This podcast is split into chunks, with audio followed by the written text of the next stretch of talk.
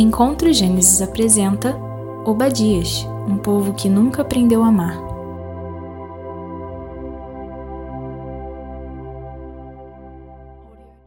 Nós estamos, como eu disse, no segundo episódio da, do estudo da série de Obadias. A alegria do pecado não dura para sempre. Semana passada nós fizemos uma introdução lemos todo o capítulo 1, né? O capítulo 1 são é apenas esse capítulo e é composto de 21 versos.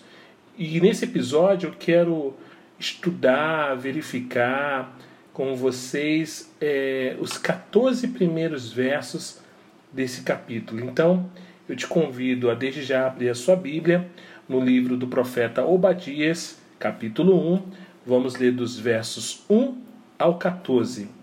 Obadias, capítulo 1, do verso 1 ao 14. Diz assim a palavra do Senhor: Visão de Obadias. Assim diz o Senhor Deus a respeito de Edom.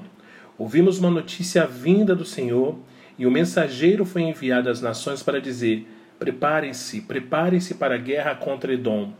Eis que fiz com você uma nação pequena entre as outras, muito desprezada. O orgulho do seu coração enganou você vive nas fendas das rochas, no lugar elevado, e diz em seu íntimo: Quem poderá me jogar lá para baixo? Ainda que você suba como a águia e faça o seu ninho entre as estrelas, de lá eu o derrubarei, diz o Senhor. Se ladrões o atacassem ou assaltantes viessem de noite, como você está destruído? Não levariam só o que lhes bastasse? Se fosse até você os que colhem uvas, não deixariam pelo menos alguns cachos? Como foram saqueados os bens de Esaú, como foram vasculhados os seus tesouros escondidos. Todos os seus aliados, ó Edom, o empurraram para fora do seu território. Aqueles que estavam em paz com você o enganaram e prevaleceram contra você. Aqueles que sentam à sua mesa preparam uma armadilha para os seus pés, e não há em Edom entendimento. Naquele dia, diz o Senhor, Destruirei os sábios de Edom e o entendimento do monte de Esaú.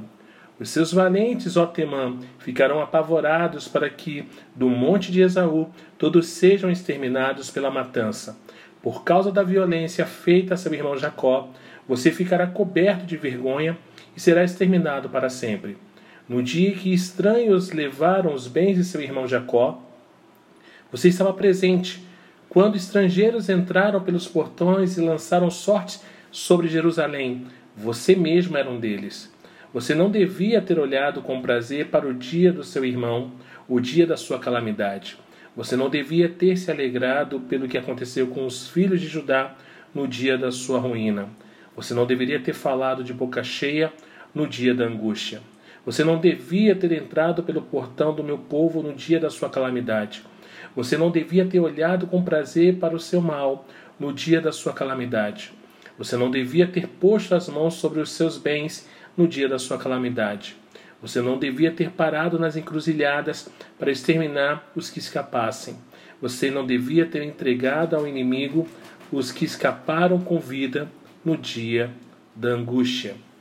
É muito conhecida, irmãos, a expressão bíblica: o choro pode durar uma noite, mas a alegria vem pela manhã. Ou seja, depois das trevas vem a luz, depois do choro vem a alegria, depois do vale vem o manancial.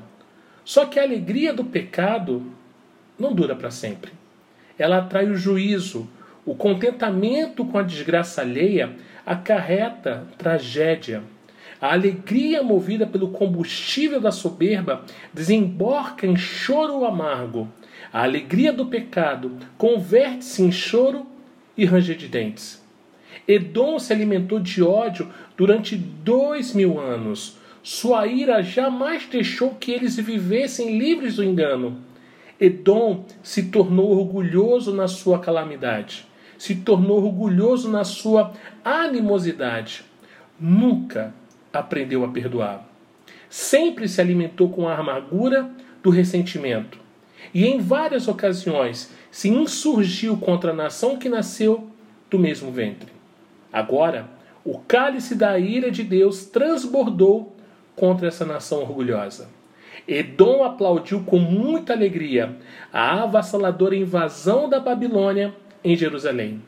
Edom não adotou apenas uma atitude passiva diante da tragédia de seu irmão, mas se aliou ativamente ao inimigo dessa devastação e matou de forma truculenta e covarde os infelizes que tentavam escapar.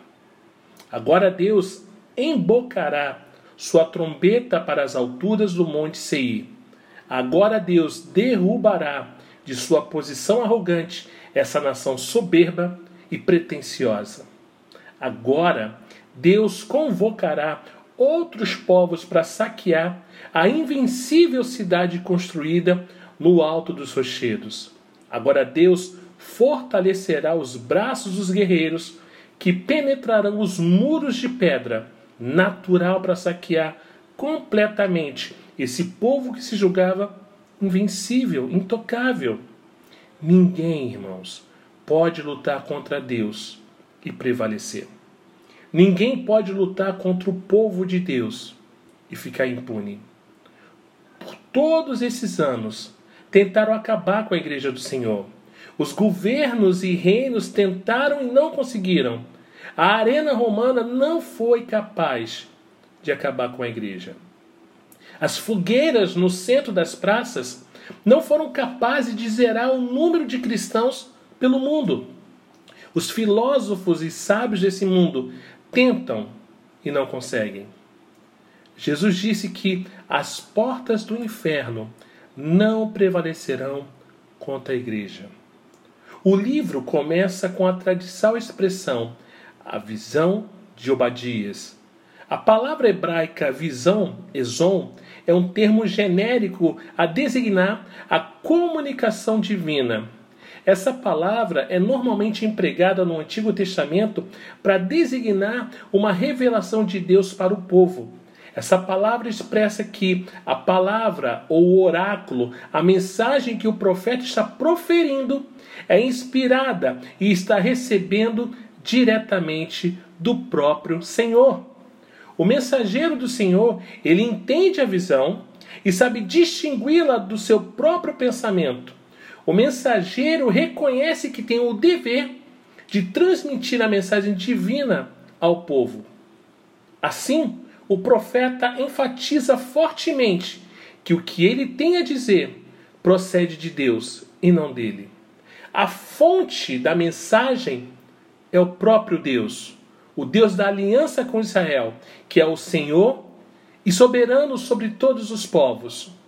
Essa era a maneira comum de Deus dirigir-se aos profetas. Não se trata aqui de uma visão subjetiva do profeta, mas de uma revelação objetiva de Deus. A mensagem não nasceu no coração do profeta, mas na mente de Deus. Não se trata de uma visão mística, mas de uma mensagem recebida do céu para ser anunciada na terra. Assim como os profetas Isaías, Miqueias, Naum e Abacuque, o profeta Obadias recebeu sua mensagem do Senhor por meio de uma visão. Hoje, Muitos pregadores anunciam em nome de Deus suas próprias ideias, infelizmente. E essas ideias sempre serão contrárias à visão de Deus.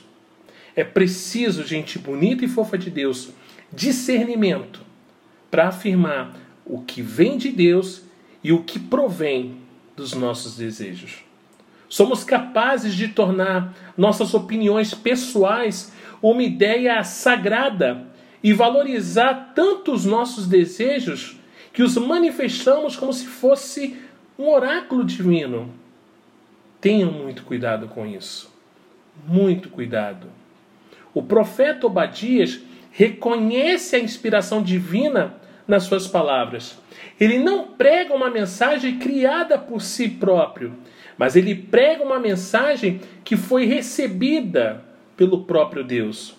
Ele diz no verso 1: Assim diz o Senhor Deus a respeito de Edom. O profeta, ele não gera a mensagem, ele apenas a transmite.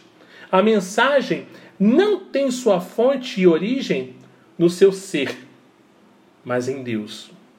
A mensagem não procede da terra, mas do céu. Não nasce como fruto da imaginação humana, mas da revelação divina. Gente bonita e fofa de Deus.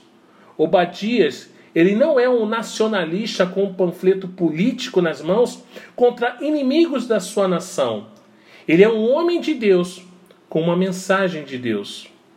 Muitos pregadores abandonaram a palavra de Deus para pregar sonhos, visões e revelações inventadas de seus próprios desejos.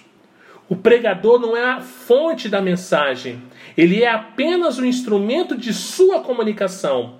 Somos servos e não donos da mensagem pregada. Deus diz a Edom: Eis que te fiz pequeno entre os gentios, tu és muito desprezado. A expressão original diz: Te farei pequeno, e isso indica um acontecimento já determinado pelo próprio Deus. E há duas verdades solenes aqui nessa expressão que eu muito gostaria de destacar nessa noite. A primeira verdade é que Deus é Deus quem exalta e quem humilha. Edom, irmãos, não se tornou pequeno, ele foi feito pequeno. E foi o próprio Deus o agente da humilhação desse povo. Foi Deus quem cortou suas asas no alto dos montes e depois o derrubou de lá.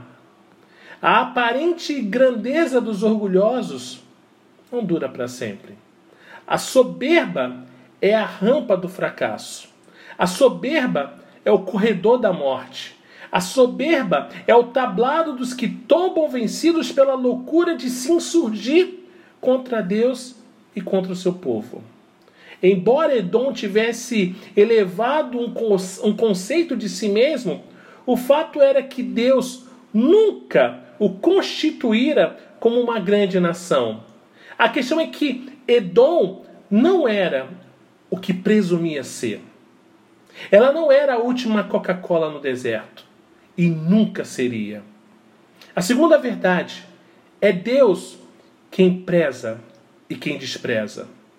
Edom não é apenas pequeno, mas também é desprezado. E desprezado não somente na terra, mas igualmente no céu. Irmãos, não podemos ser desprezados pelos homens, mas se formos prezados por Deus, nós não ficaremos de pé. Mas quem subsistirá se tiver de beber o cálice do desprezo de Deus? Você já parou para pensar nisso? Deus desprezou Edom no céu e o tornou desprezado aqui na terra. Assim como Edom tratou Judá, assim ele será tratado. Assim como Edom desprezou seu irmão, será desprezado pelos povos. Seu mal feito caiu sobre a sua própria cabeça. Jesus disse lá no Evangelho de São Lucas, capítulo 6, o verso 31, o seguinte: Como quereis que os homens vos façam, assim fazei-os, fazei-o vós também a eles. A soberba derrubou Adão no Éden. A soberba derrubou homens que foram reis em Israel. A soberba transformou o rei Nabucodonosor em um animal. A soberba tem sido a cova de muitos homens altivos. Provérbios 16, 18 diz: A soberba precede ruína, e a altivez de espírito, a queda. Edom era uma nação altiva que se considerava invencível e intocável. Escatelando no alto de rochas muito altas, nos montes íngremes, Edom fez ninho entre as estrelas e se julgou invulnerável. Obadias denuncia a soberba de Edom e o teólogo Armon Pesky fala sobre os trágicos frutos do orgulho. Ele diz que o orgulho do coração é enganoso. Ele engana na vida profissional, engana nos assuntos intelectuais e engana até nos assuntos de valores morais e espirituais.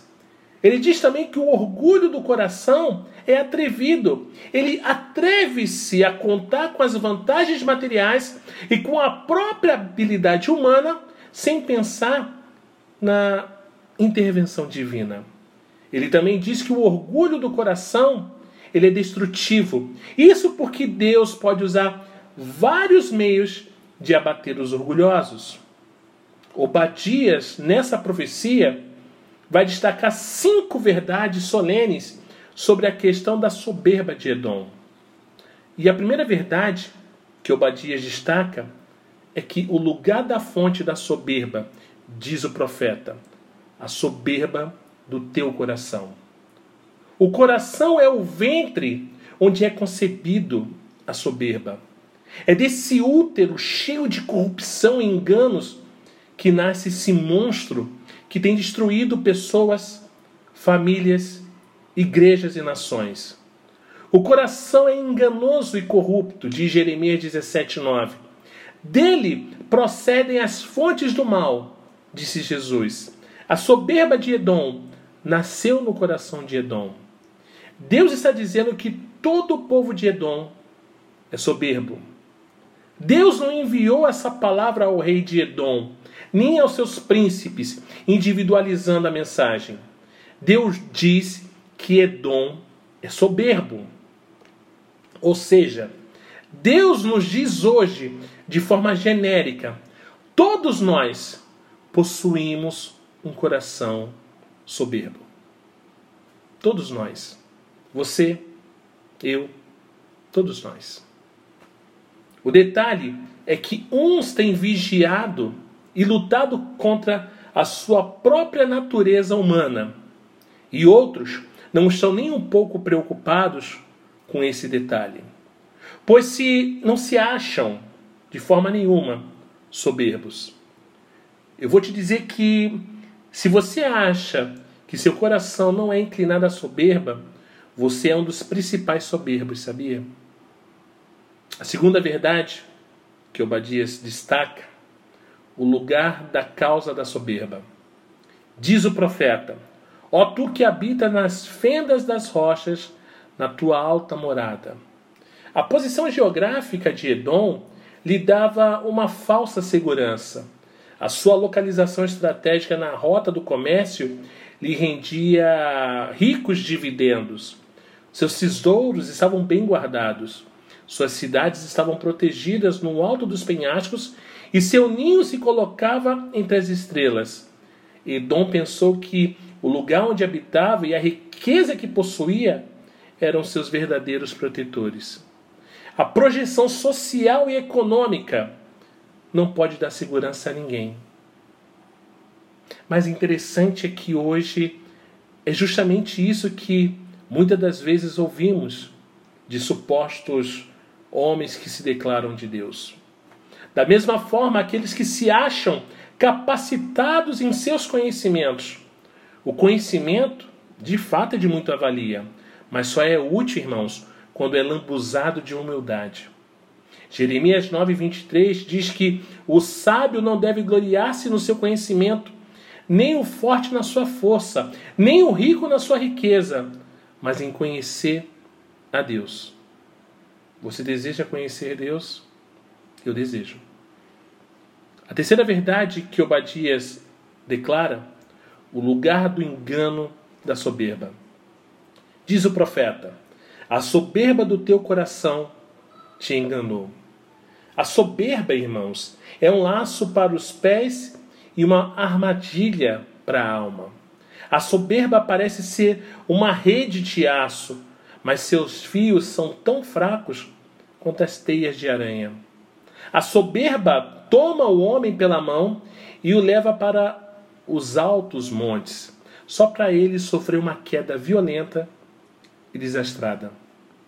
Confiar no homem e nos seus recursos, em vez de confiar em Deus, é a mais consumada loucura e o mais terrível engano.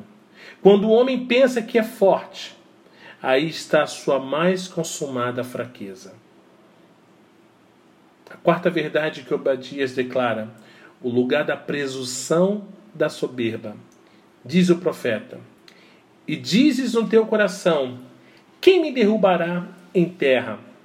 A soberba não apenas engana, irmãos, mas engana com assintosa presunção.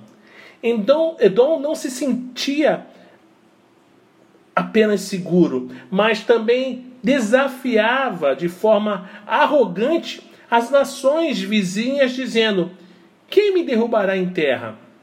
Edom não se contentava em viver em segurança, queria demonstrar isso para os outros povos de forma desafiadora. Meu Deus, como nós somos parecidos com Edom, como somos parecidos com essa nação.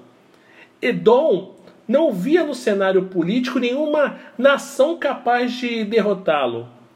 Mas e Deus? Deus aceita o desafio e o derruba de entre as estrelas. Quanto maior o orgulho, tanto mais terrível é a queda. E a quinta verdade declarada por Obadias, o lugar da ruína da soberba. Diz o profeta: Se te elevares como águia e puseres o teu ninho entre as estrelas, dali te derrubarei, diz o Senhor. Russell Chaplin diz que a arrogante nação de Edom parecia uma águia que armara seu ninho na fenda de uma rocha e olhava para os outros animais com grande desdém, como se os outros animais fossem as formiguinhas na terra. A cidade encravada no alto dos montes, com suas luzes acesas à noite, parecia um céu estrelado, e assim os edomitas, como águias, colocaram o ninho de seus filhos no alto dos penhascos. Isso lhes trazia muito orgulho e um profundo senso de confiança, um profundo senso de segurança. Mas Edom, com todo orgulho, esquece que a soberba é uma guerra não contra os homens, mas contra Deus. A Bíblia nos revela, lá em 1 Pedro capítulo 5, verso 5, um clássico na literatura cristã, que Deus resiste aos soberbos, declarando guerra contra esses, e dá graça aos humildes. Edom fez alianças estratégicas com outras nações para se proteger e também atacar seu irmão Israel. O detalhe é que essas alianças se tornaram uma rede para os seus próprios pés. As alianças elas foram quebradas por essas nações e esses povos se voltaram contra Edom, que foi destruída de forma traiçoeira e implacável. A confiança de Edom estava em suas alianças políticas, em suas amizades com aqueles que comungavam das mesmas ideias. A Bíblia diz que maldito é o homem que confia no homem, faz da carne mortal o seu braço e aparta o seu coração do Senhor. Jeremias 17:5. Deus transformou amigos em inimigos, aliados em traidores. E esses aliados prepararam uma armadilha e pegaram os edomitas de surpresa. E Edom perdeu sua soberania nacional, perdeu suas terras, suas cidades e sua independência política. Já vi muitos homens e mulheres perderem suas famílias, seus filhos, suas casas, seus bens, suas liberdades, suas alegrias e até suas vidas por confiar em homens e não em Deus. A atitude de Edom de colocar sua confiança nas riquezas, nas alianças e na sua posição geográfica nos faz refletir nessa noite de forma severa em nós mesmos e concluirmos que colocar as nossas expectativas nessas coisas é, na verdade, uma consumada falta de sabedoria. E sabe por quê? Porque não há sabedoria fora de Deus. Não há sabedoria fora de Deus. A sabedoria dos edomitas era proverbial. Warren Wendell diz que uma vez que os edomitas estavam localizados nas grandes rotas comerciais, os líderes de Edom tinham acesso a notícias e as ideias de muitas nações. Os edomitas possuíam pensadores famosos, dados às especulações teológicas e filosóficas, mas eles esqueceram que a sabedoria do mundo é loucura para Deus. A sabedoria de Edom encheu seu coração de vaidade. Sua sabedoria levou-o para longe de Deus, fazendo confiar em si mesmo em alianças bem perigosas. Desculpa.